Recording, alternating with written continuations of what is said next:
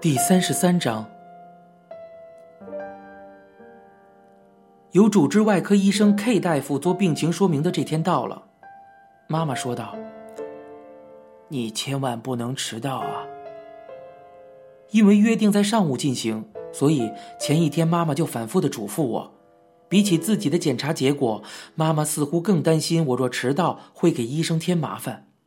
然而，实际上当天我和 K 医生约好，在妈妈所知时间一个小时前，我们事先单独碰个面。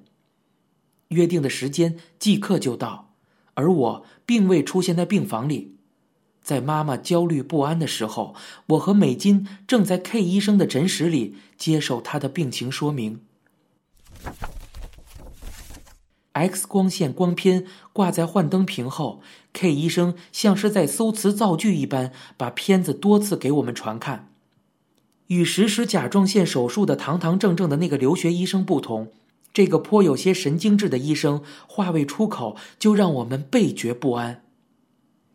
您的母亲可能正如已经察觉到的那样，患了胃癌。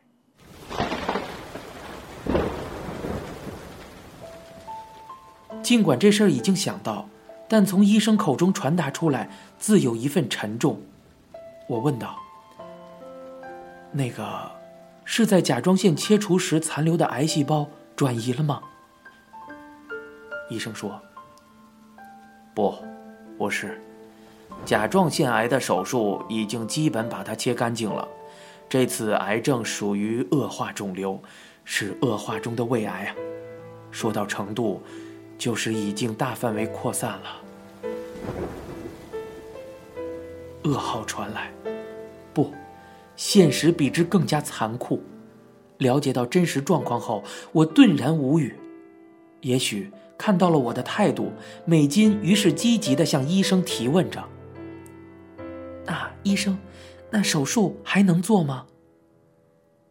医生说：“不，不可能手术了。”您母亲的体力是一方面问题，更何况恶化的速度极快，已经开始向整个胃部和其他部位扩散了。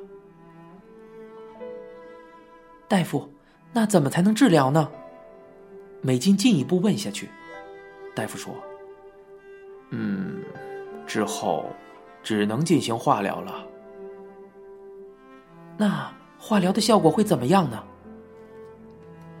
这个嘛。”还是要因人而异，不过出现戏剧化的效果的可能性是绝对不高的，而且一旦开始进行化疗，会给患者的身体造成很大的负担，疼痛、呕吐、疲乏等，可能预想到的人会变得非常衰弱。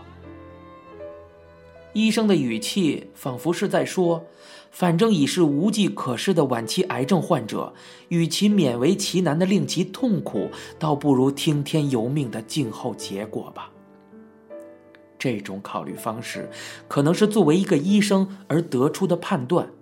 对于晚期癌症患者的处置，价值观各有不同，这个我很清楚。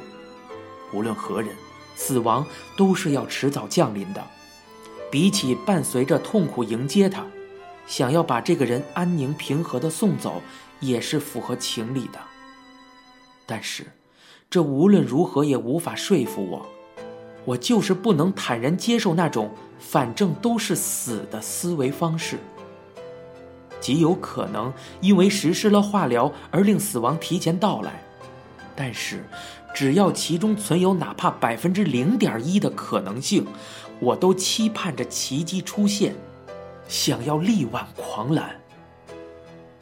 无论开局分的底牌是怎么样的参差不齐，不在此时向着大满贯前行，又能待到何时呢？想要命运之牌在某处拿到自摸胡牌。想知死而复生，与其在强颜欢笑与故作镇定之间拿到三色同顺，倒不如犬齿交错、循序渐进地达成一炮胡牌。并非反正都是死，而是如何都要活。于是，我向医生问道：“请问，手术无论如何都不能做了吗？医生说：“是，做不了手术了。做不了手术，化疗也并不乐观。若真如此，你身为医生又能做得了什么呢？我未免感到一种悲愤。然而，如此看来，又只能让其实施化疗。或许要让妈妈身体承受痛苦，但绝对不能让她明知有一线希望的闭上双眼。”我说道：“那。”请您实施化疗吧。美金的意见与我一致。K 医生歇了口气，又说到几分钟后将与妈妈进行谈话的内容。他说道：“请问需要将患癌的消息告知本人吗？”我回应道：“是，这是很早以前与母亲约定的，告诉他吧。”《再见列宁》这部德国电影中，在柏林墙倒塌前夕，主人公的母亲因心脏病发作而陷入昏迷。几个月之后，母亲的意识开始奇迹般的恢复了。在此期间，柏林墙已经崩塌。面对怀抱着强烈爱国之情，同时又是积极分子的母亲，儿子为了隐瞒这些继承事实，编造了很多谎言。为了不让身患心脏病的母亲遭受任何打击，儿子用谎言来表达温情，为母亲着想。但是，我的情况却是向母亲坦白一切。妈妈从最初患上癌症开始，就四处查阅有关癌症的书籍，所以即使是进行化疗，她也能够立刻洞察一切吧。另外，妈妈在住院之前就已经对我叮嘱过：假如。就算是无法治疗的情况，也一定要告诉我。就算是要死，在死之前，我也有不得不做的事情。我们两个人终于是以这种信任关系相处至今，而且这样告诉他，并非是为了宣告他的死亡，而是想让他对生存下去满怀希望。K 医生看着决定通知本人的我说：“要这样啊。”还是由我来吧。这就是所谓的医生的职责吧。无论如何，之后随即对妈妈进行说明时，我还是要在场的。我回应道：“那么，请医生说吧。”我的口气就好像在推让卡拉 OK 演唱的顺序似的。来到妈妈的病房时，好像已经比规定的时间延迟了很久。妈妈站在床边，正坐立不安。妈妈说道：“你呀，到底还是迟了，让大夫等了这么久，真是的。不好意思啊，不好意思，那赶紧去吧。”我和美金又跟妈妈一起反折到刚刚走过来的走廊上，在方才同一间屋子里，X 射线光片原封不动的悬挂在幻灯屏上，这一次是以妈妈为中心。他坐在椅子上，K 医生在简单的寒暄之后，一反方才暖昧不明的语气，开始似乎草率的滔滔不绝的讲说起来。是胃癌，也就是所谓的恶性肿瘤的胃癌。医生正面患者对其宣告，他已经是晚期胃癌的经历会有几次呢？但至少能明显看出，这个医生还未适应这种状况。他紧张的要命，而且语速极快，根本不介意此事的严重性，说话的方式也是生硬干涩，一气呵成。在此期间，妈妈几乎用听不到的声音说着：“嗯，是吗？”这样附和着。提到了化疗的话题时，妈妈也没有立即回答，而只是应答说：“我会考虑的。”解说结束之后，返回病房的妈妈虽然勉强撑住，但还是流露出明显的失望，拖鞋也是吧嗒吧嗒的发出无力的回响。妈妈说：“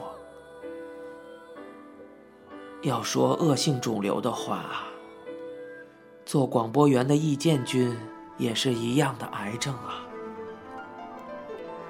妈妈似乎对是何种病症等有关信息烂熟于心的样子。同我一样妈妈也认为病症要比自己想象的严重。听到这个通知后如果对化疗立刻就表示出积极配合是完全不合常理的。妈妈也是一时漠然表情倍显憔悴。如果将我置身于同样的境况，我必然言行举止都表现得极端厌世、自暴自弃了吧？虽然妈妈虽然看起来失落而静默，但自己也察觉到那种静默后，她马上又谈笑风生起来，真是了不起。我这样想着，内心顿觉温热。之后，我、美金。阿泰以及妈妈四个人商量今后治疗的办法。我说道：“虽然不会轻松，但要是不是的话，也不知道会怎么样，所以还是化疗吧。”我始终以这种语气劝说着妈妈。美金也劝说道：“只要有一线希望，就不得不做。阿姨和我们一起加油吧，荣子阿姨也要加油啊！还有。”我已经查过了很多疫苗方面的资料，完山疫苗啊，联建疫苗啊，实际上和荣子阿姨一样情况的人中有很多都靠疫苗痊愈了呢。虽然这种药没有得到国家的医院认可，不过没关系，我们买好了药带到医院，让医生帮忙注射的话也是完全可以的。让我去跟他们商量，让他帮忙开处方出来就好了。在阿佐谷那里好像有一家卖联建疫苗的诊所。美金好像已经收集并调查了很多有关癌症疫苗的书籍和宣传资料。为了妈妈的病情，他倾其所思，始终为此而奔波，好像就连工作日都为此而请假。美金递过来有关疫苗的书上，多处贴有便签纸条，与妈妈状况相似的病例、药物的购买方法等，甚至还有因为疫苗而性命得以保全的患者评价，还附有本人照片。除此之外，里面也写着可以利用无副作用的疫苗而了无痛苦的送走余生。妈妈回应道：“可是，疫苗会很昂贵的呀。”听到了这个阶段，妈妈还在担心花费的事情。对此，阿泰力图维持平时与妈妈接触时那种快活明朗的气氛，坚定有力的鼓励着妈妈：“哎呀，别担心那个了，不就是药吗？”我给你买好了，荣子阿姨要是死了，我可就难过了呀。你别担心了，不会让你死的啦。此前，美金曾来过电话，说是这次妈妈患病，一定不要让她丧失对治疗的斗志。这么多人一定要齐心合力，鼓励到底。于是，面对着这夫妇二人如此坚强旺盛的热情，我觉得自己也说不出消极软弱的话来。只能用微弱的声音反复的附和着：“嗯，就是啊。”尽管表姐夫妻为了妈妈倾尽全力，如此善待，作为儿子的我却连口头上鼓励妈妈一句话都没有办法做到，并为这种无力感到不安。无论怎么相信可以治好，深陷于内心深处如同污泥一般的不安，已将身心变得迟钝不已，无法运转。如果说多少能做些力所能及的事情，只能像许愿似的戒掉那持续至今每日喝到天明的酒了。妈妈的化疗开始了，和医院的治疗同步，也注射连建疫苗。医生对于这种疫苗的态度是嘴上虽然不说，表情却带有批判性质的苦笑，当真是谁都不知道什么才是真正有效的吧。但是毕竟，癌细胞究竟是如何生成的，这一点是谁也都说不清楚的。希望本是无所谓有，无所谓无的，这正如地上的路，其实地上本没有路，走的人多了，也便成了路。就连这句广为人知的老话，也在那种渴望出现奇迹的时候，让人第一次感到徐徐生辉。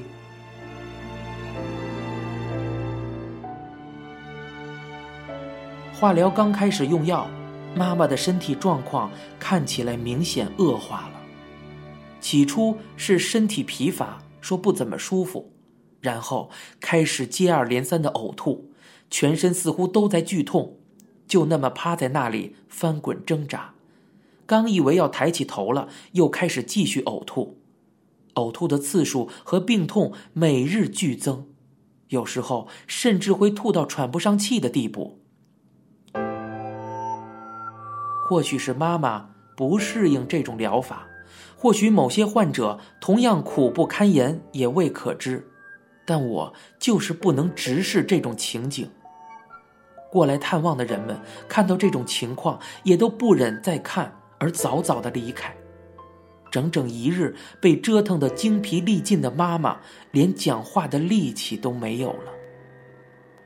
尽管要忍耐如此这般痛苦，化疗治愈癌症的概率也被认为是极低的。我终于明白。一旦实际开始治疗，眼睁睁地看到妈妈这种状态后，有人会转而放弃化疗，而开始考虑让她能够安宁地等到那天到来，这绝对也是情理之中的。另外，化疗的副作用除了呕吐和疼痛，还有白细胞减少。白细胞若是减少，对于外界入侵的细菌，抵抗力也会明显降低，极易发生诸如肺炎等多种并发症。那样的话，将性命不保。持续的进行下去，体力方面也有问题。第一次化疗结束后，会空出几天的间隔，然后再进行第二次数日的化疗。我说道：“妈妈，虽然不容易，可是要加油啊！”尽管也想索性停止这一切的一切。然而，停止这种方法的同时，也是关闭疾病治疗这条路的时候，而这一个决定，我是万万不能做的。可是，虽然妈妈总是反复的说痛苦、难挨，却从不说不做。妈妈在努力的活下去，在尽力痊愈。对没有体验过肉体的痛苦，仅仅在一旁鼓励她的我来说，她远比想象中。要坚强。在痛苦之中，妈妈挣扎着、翻滚着，为了继续生存下去，忍耐着没有休止的呕吐。她说：“头发掉的越来越多了。”说最讨厌这个。她的表情和脸色都毫无生气。同屋的人们也担心着，总是凑过来问：“又要开始化疗了，能行吗？”妈妈回应道。啊，真是不好受啊！尽管肉体上、精神上都在抗拒着这一切，只是灵魂深处还在用仅存的力气，向着希望奋力挣扎。您现在收听到的是由一辆松鼠播讲的《东京塔》。